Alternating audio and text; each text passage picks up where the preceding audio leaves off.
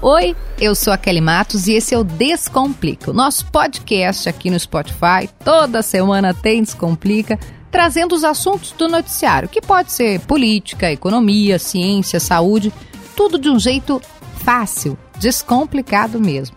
A regra aqui é fazer todo mundo entender. E o episódio de hoje fala justamente sobre o nó na política na semana que passou.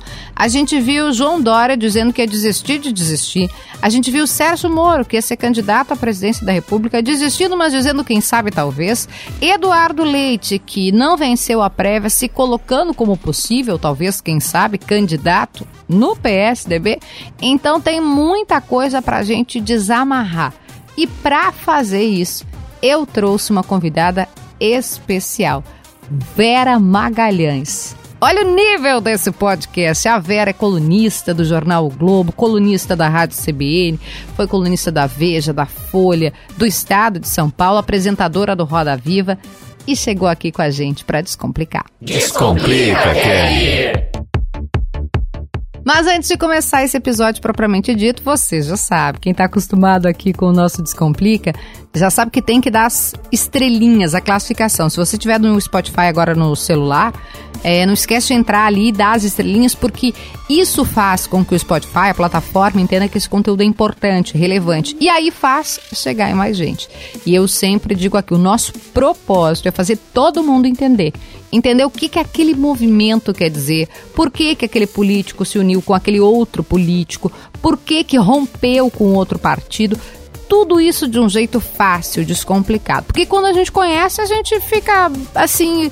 Eu, eu digo que a gente fica mais esperto, fica mais fácil fugir de quem está querendo desenrolar. Vamos embora para o episódio de hoje? A gente vai falar sobre as movimentações político-eleitorais para outubro de 22. Esse podcast tem a honra, eu não tenho nem roupa para isso, de receber Vera Magalhães, jornalista, apresentadora do Roda Viva, colunista do Jornal o Globo, colunista da Rádio CBN. Ela tem a informação que você quiser, ela sabe tudo. Eu fico querendo ser que nem ela, assim, né? E além de tudo, plena, dominando o cenário no meio dessa confusão. Chamamos a Vera para tentar entender o que está acontecendo. Vera, querida, seja bem-vinda, tudo bem? Kelly, querida, que prazer estar aqui no Descomplica, se bem que essa é uma missão difícil, descomplicar o dia desta quinta-feira, será que a gente vai conseguir? Ô Vera, eu brinquei na rádio hoje que o, o Brasil inaugurou o pré-primeiro de abril. Porque o dia da mentira, o primeiro de abril, a gente já tá acostumado a cair em pegadinha, né? Ou, acostumado não, mas a gente meio que fica com o pé atrás. O que a gente não tava acostumado é no dia 31 de março a pensar, ah, pode ser uma pegadinha. O que que aconteceu ontem foi, a gente tá gravando esse podcast, a gente não sei em que momento você tá ouvindo, a gente tá gravando no dia 1 de abril. Então, a gente tá se referindo ao dia 31 de março de 2022, quando o Dória ia desistir, depois não ia desistir, não, não foi desistido, que uma confusão completa. Vamos começar pelo Dória e eu ouvi você com o Andreasa é, na Rádio CBN, aliás, ouçam Vera Magalhães em todos os espaços que puderem, leiam, e, e o Andreasa provocou dizendo, isso tudo aconteceu por quê? Porque eles não têm voto. Foi por isso, Vera, que deu esse movimento todo? Olha, Kelly, uma das razões é essa. A outra das razões é que nenhum dos dois é exatamente um animal político. Uhum. Então, eles não transitam muito bem nesses espaços da política. E a gente está numa fase da campanha, é importante que o ouvinte entenda isso, que vale mais esse bastidor e essa costura do que necessariamente o voto. Isso vai ser uma etapa posterior, né? Então, nenhum dos dois tinha voto, então não puderam se impor é, pelo fato de que tinham aí uma boa chance de ir ao segundo turno, e nenhum dos dois transita bem nesse mundo da política em que você tem de ser hábil. O Sérgio Moro achou que é, sendo, tendo sido juiz da Lava Jato e já é, no passado gozado de uma grande popularidade, já chegou a ser a pessoa mais popular do Brasil, isso se transferiria imediatamente em uma grande votação que imediatamente qualificaria a brigar por uma vaga no segundo turno. Não aconteceu. Ele teve ali um arranque de algo como 10% dos votos nas pesquisas, depois ficou patinando num pouco menos que isso e começou a enfrentar é, as dificuldades de ser aceito é, no meio político, tanto no seu partido como nos demais que eram possíveis alianças para o Podemos. E aí ele foi estrangulado mais por essa segunda questão, mais pelo fato de a classe política não digeri-lo muito bem, hum. pelo seu passado de juiz, pela, é, pelo que ele já criou de embaraços para políticos com investigações no passado, e aí ele foi tendo o seu terreno minado por não conseguir verba do fundo eleitoral, pelo fato de que os é, deputados do Podemos, em um momento, pressionaram a, a presidente Renata Abreu de que essa candidatura poderia significar é, eles reduzirem muito a bancada que eles têm hoje, portanto, deixarem de ser um partido com acesso a fundo partidário e a fundo eleitoral. E isso foi o que traçou o destino dele lá. Ele buscou um plano B no União Brasil, mas também lá encontrou as portas fechadas para sua candidatura presidencial. Uma candidatura presidencial do Moro afasta aliados em muitos palanques, principalmente no Nordeste. E tem um cacique no União Brasil que é muito forte, poderoso, que é o ACM Neto, uhum. e é da Bahia.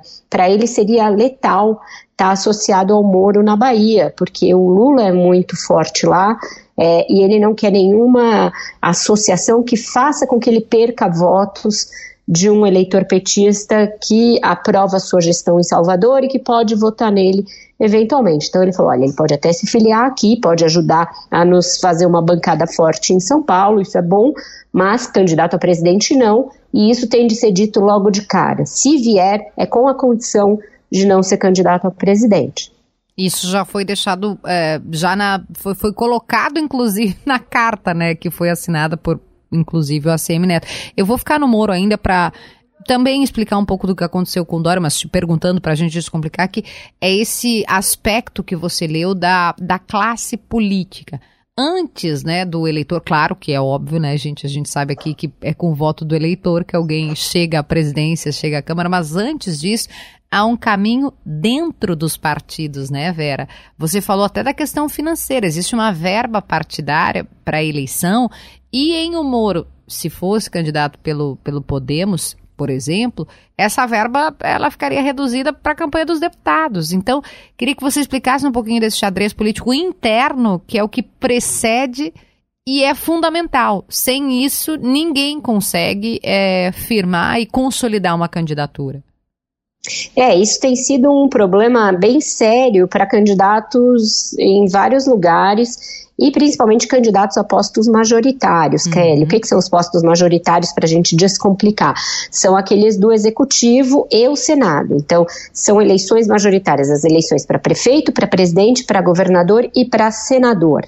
Então, é, essas pessoas, quando são viáveis, logo de cara, você vê que elas têm chance de ganhar, elas recebem dos seus partidos um combustível em forma de dinheiro, em forma de fundo eleitoral. Uhum. Quando são candidaturas que começam muito lá embaixo nas pesquisas e que os deputados entendem, olha, a gente vai gastar dinheiro com uma candidatura que não é viável, eles pressionam a direção dos partidos para que o dinheiro fique concentrado em você aumentar a bancada, justamente porque é isso que alimenta esse mecanismo. Eu não sei se o nosso ouvinte sabe, mas o cálculo de quanto cada partido vai ter no fundo eleitoral e no fundo partidário é, depende de quantos deputados federais você faz. É essa bancada, a bancada da Câmara dos Deputados, que vai impactar no tamanho do, do seu cofre.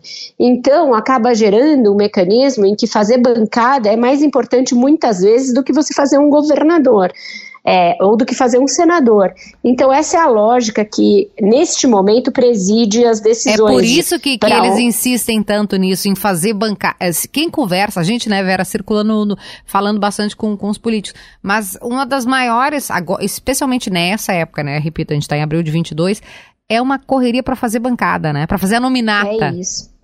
E é isso, e, e, por isso eles criaram essa janela partidária também, para que os deputados tenham a chance de olhar o cenário e pular pela janela, literalmente, para fora de um partido que não vai ser fácil para eles é, se reelegerem e para dentro de outro que tenha uma nominata forte. O que é nominata? Nominata é, é o conjunto total dos candidatos. Então tem um bom mix de candidatos, tem um puxador de votos que pode puxar com ele alguns outros deputados. Então, todo o cálculo nesse momento segue essa lógica do tamanho da bancada, do partido que vai ser mais propício para você se viabilizar como candidato. E aí o Moro foi totalmente tragado por essa discussão de bastidores. O João Dória da mesma maneira, e aí já entrando um pouco nele, é, ele não é alguém que é oriundo da política, sempre se orgulhou, inclusive, disso que ele não era um político. Uhum.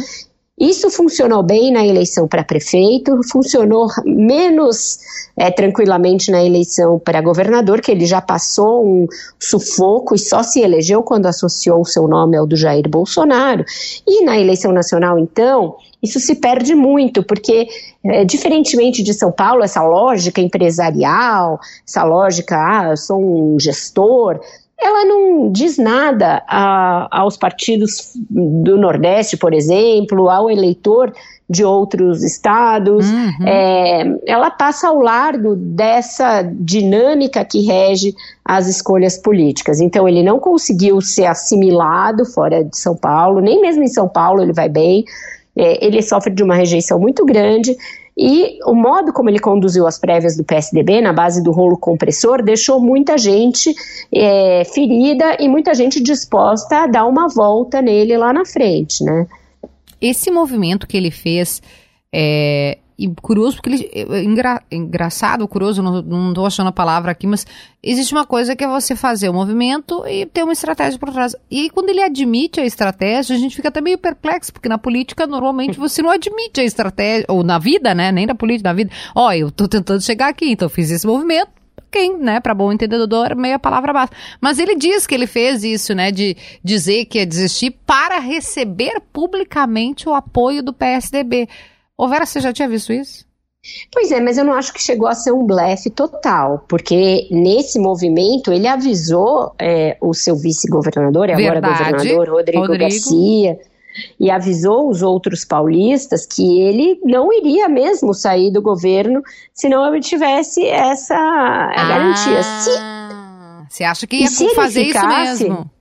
Ele ia fazer. Tanto que ameaçaram ele: olha, se você fizer isso, você sofre um impeachment em, em 20 dias.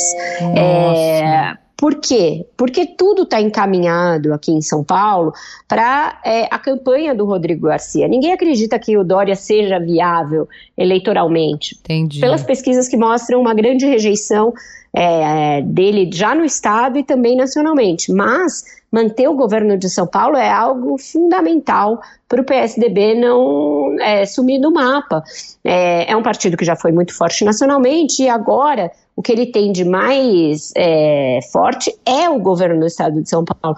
Acabou de perder a prefeitura da capital porque o Bruno Covas morreu e o seu vice é do MDB, uhum. o Ricardo Nunes.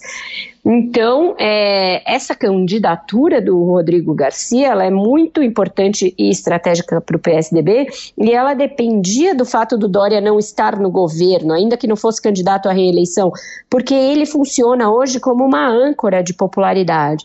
E o novo governador precisa desses meses é, para se mostrar diferente do Dória, para fazer uma campanha baseada muito em máquina, ele vai usar a máquina do governo do estado e as máquinas de cerca de 500 prefeituras que eles têm de aliados, isso é um ativo para ele combater o Haddad que está forte, crescendo nas pesquisas, e também o bolsonarismo em São Paulo que cresce, que Tarcísio. o Tarcísio está largando de um número, o Tarcísio é o ex-ministro uhum. da infraestrutura e agora candidato do Bolsonaro ao governo de São Paulo, e larga de um patamar acima do, do Rodrigo Garcia, que é muito pouco conhecido, e que tem esse, esse fato de ser aliado do Dória hoje como uma âncora, como um revés para ele, como uma coisa que o puxa para baixo.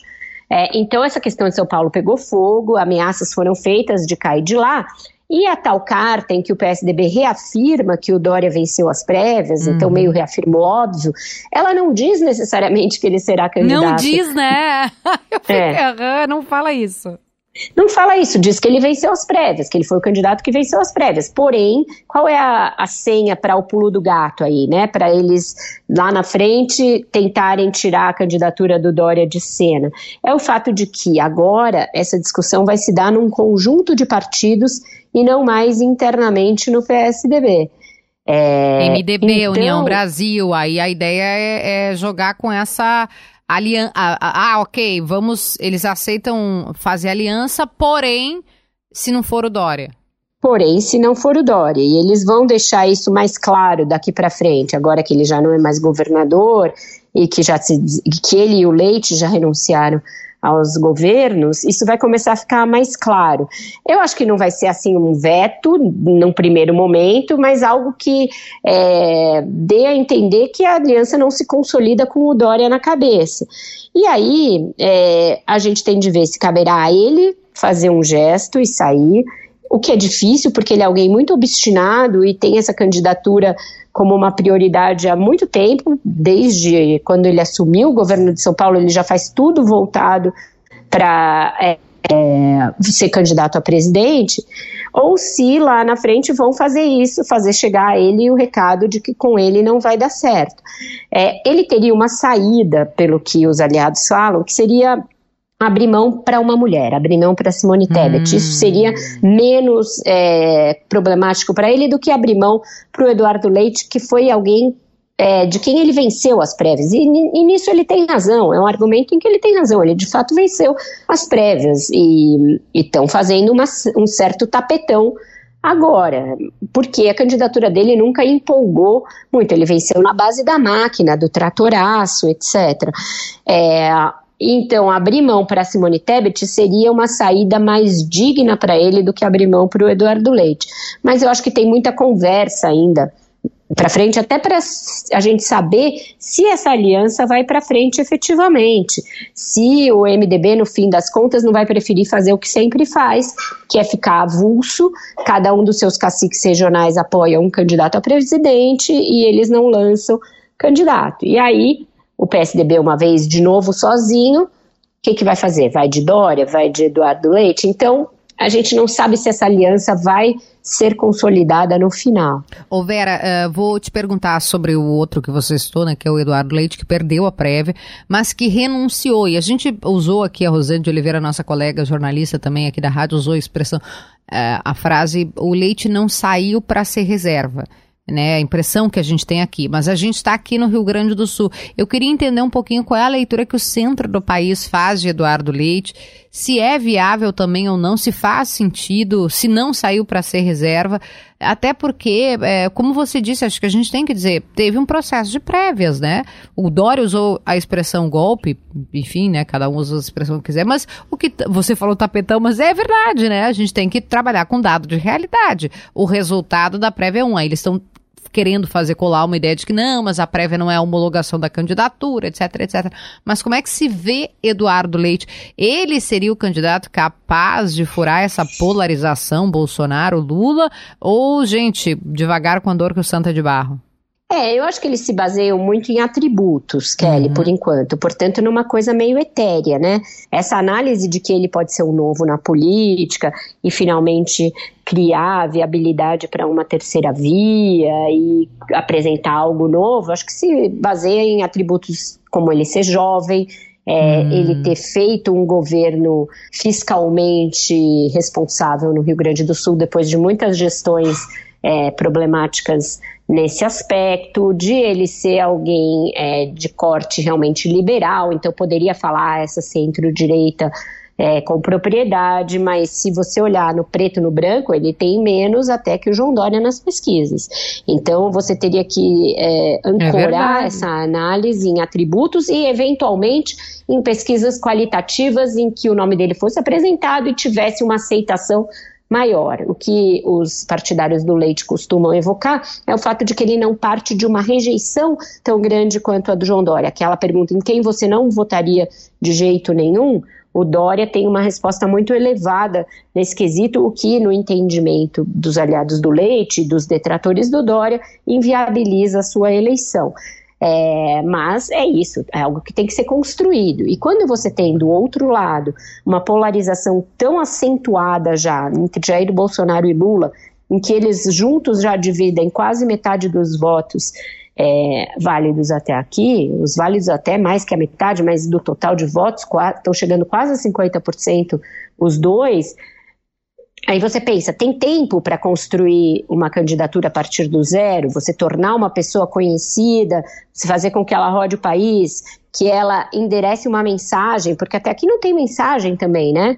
Você tem é, nomes aí em busca de um quinhão do eleitorado que você nem sabe se está disponível e sem que digam qual é o seu projeto. Então, neste momento, o que a gente tem é mais ou menos uma arrogância da parte dessas pessoas, de ficarem fazendo tanto, tanta briga, é. tanta confusão por um, um legado aí, um, um acervo que não chega a 10% dos votos até aqui. É uma então, briga, é a briga dos 2%, bizarro. dos 3%. É bizarro, na verdade, a gente pensar é. sobre essa perspectiva. E aí, Vera, pra, eu nem não quero mais tomar tanto teu tempo, até porque eu prometo sempre que eu vou fazer curto, mas aí me empolgo, porque Vera tá aqui, é uma celebridade da nossa política, tem toda essa visão, essa perspectiva.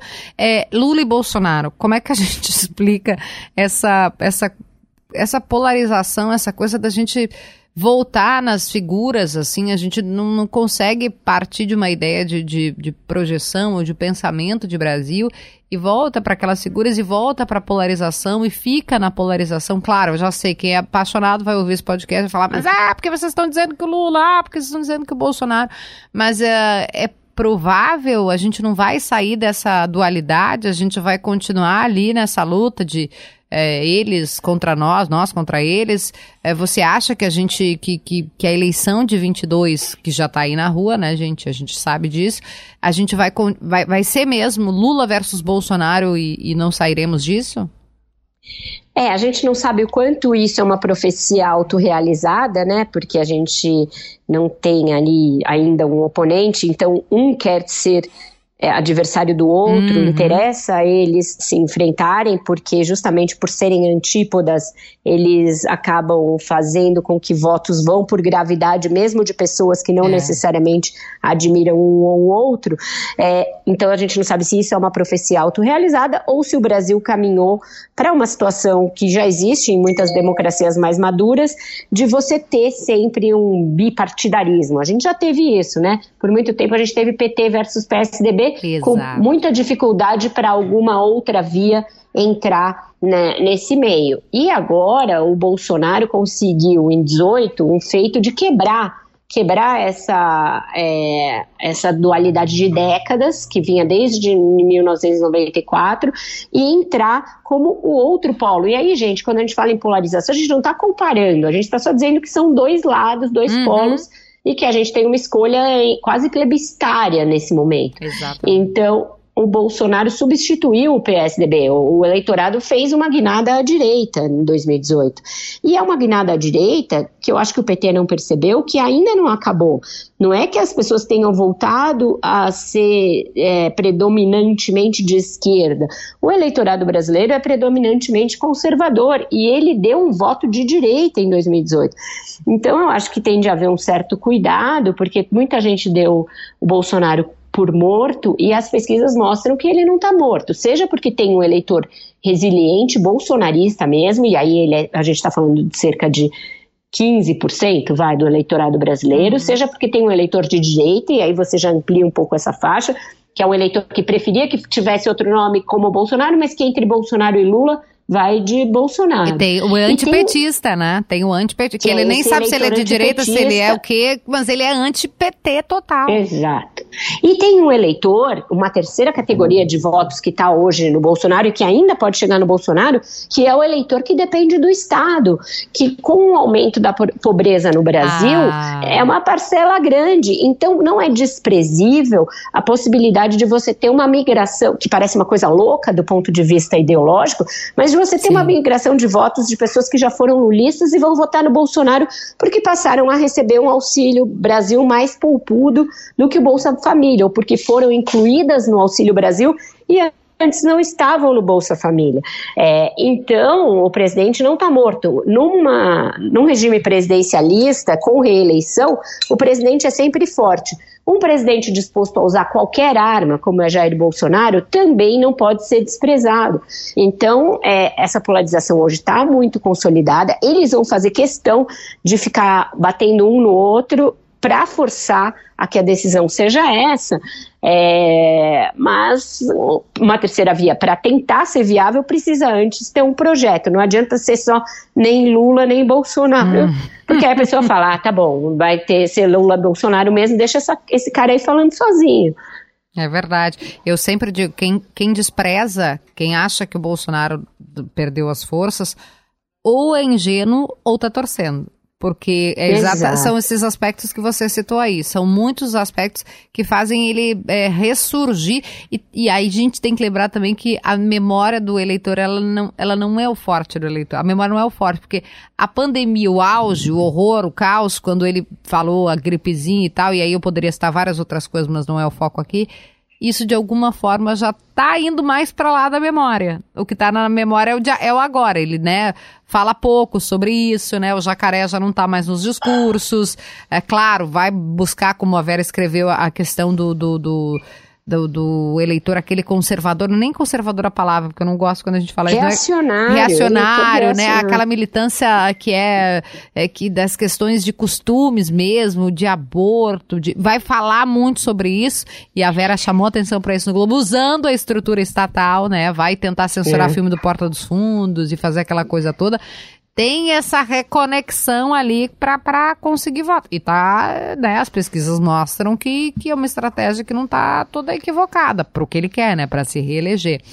Enfim, Vera, o, o, papo final é o cafezinho. A gente copia a Cristiana Lobo na cara dura aqui para você, né, traber. Ai, crise, saudades imensas, meu Deus do céu, fatos e versões. É, não é cópia, é homenagem. É homenagem, é homenagem. Porque ela é a rainha de todas nós, né? Tava lá plena, chegava com aquele cabelo no congresso, nosso tudo estrupiada, sentada no chão.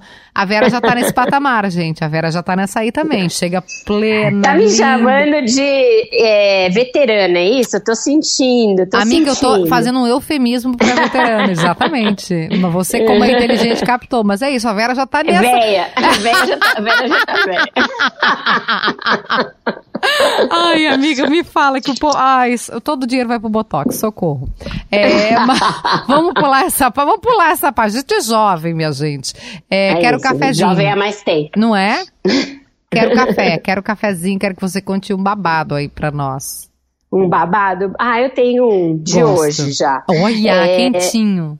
É o seguinte, Kelly, tem uma discussão aí, recebi um monte de zap, ainda não fui atrás, passei para a Bela Megali, porque é mais a cara da coluna dela ah. do que da ah. minha, que o pessoal do Podemos está bravo, porque diz que o Moro viajou a São Paulo para se filiar à União Brasil com passagem paga pelo Podemos. Eu não acredito. Pois é, eu também não sei se é verdade. Estou aqui passando a fofoca, fofoqueiro que repassa a fofoca sem checar. É, mas enfim. Tipo assim, eu vou encontrar com a tá amante. Tá checando, a gente vai saber, né? Com o carro do. Tipo assim, ó, eu vou usar o meu exemplo, a mulher, né? né? Eu vou né? encontrar com a amante, mas com o carro do atual, é isso? É isso, mais ou menos isso. Então vamos ver se foi isso mesmo. Acompanhe na coluna da Bela, mas tá babado o negócio aqui. Tô recebendo em tudo quanto é zap e, e tô louca para saber o desfecho disso daí. Ah, que maravilha. Vera, meu amor, obrigadíssima, meu Deus, você descomplicou real oficial aqui. E ouçam a Vera, eu faço propaganda aqui porque é verdade.